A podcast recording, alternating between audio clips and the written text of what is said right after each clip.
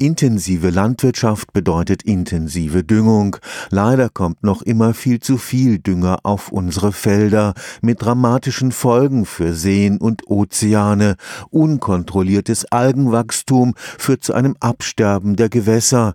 Man schätzt, dass 84.000 Quadratkilometer der Ostsee bereits biologisch tot sind. Am Karlsruher Institut für Technologie wird deshalb jetzt eine Boje entwickelt, mit der man die Wasserqualität in gefährdeten Gebieten rund um die Uhr überwachen kann. Das ist wichtig, damit das Einhalten bestehender Umweltschutzvorschriften nicht nur ein, zweimal im Jahr überprüft werden kann wie bisher, sondern regelmäßig.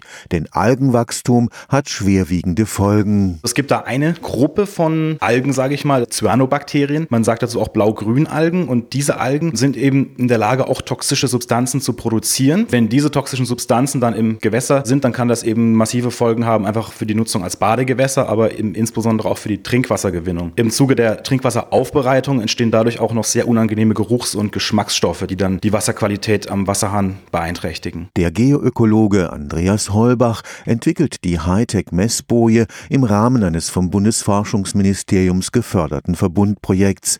Sie soll über das Internet vernetzt werden. Wir wollen auf dem Schwimmkörper eine Einheit installieren, die über Mobilfunk oder Satellitentelefon die Daten direkt in das Internet einspeist und wir das dann über einen Server abrufen können. Und da sehen wir also dann, egal wo diese Boje weltweit installiert ist, sehen wir dann die Parameter, die sie misst und wir können dann eine Probennahme entweder automatisiert vorprogrammieren oder wir können sagen, so jetzt ist da irgendwas im Gewässer passiert, das es jetzt spannend macht und dann drücken wir auf den Knopf und können die Probennahme eben aktivieren. Bis 30 Meter Tiefe können die Algenkonzentrationen, aber auch CO2 CO2 und pH-Werte gemessen werden.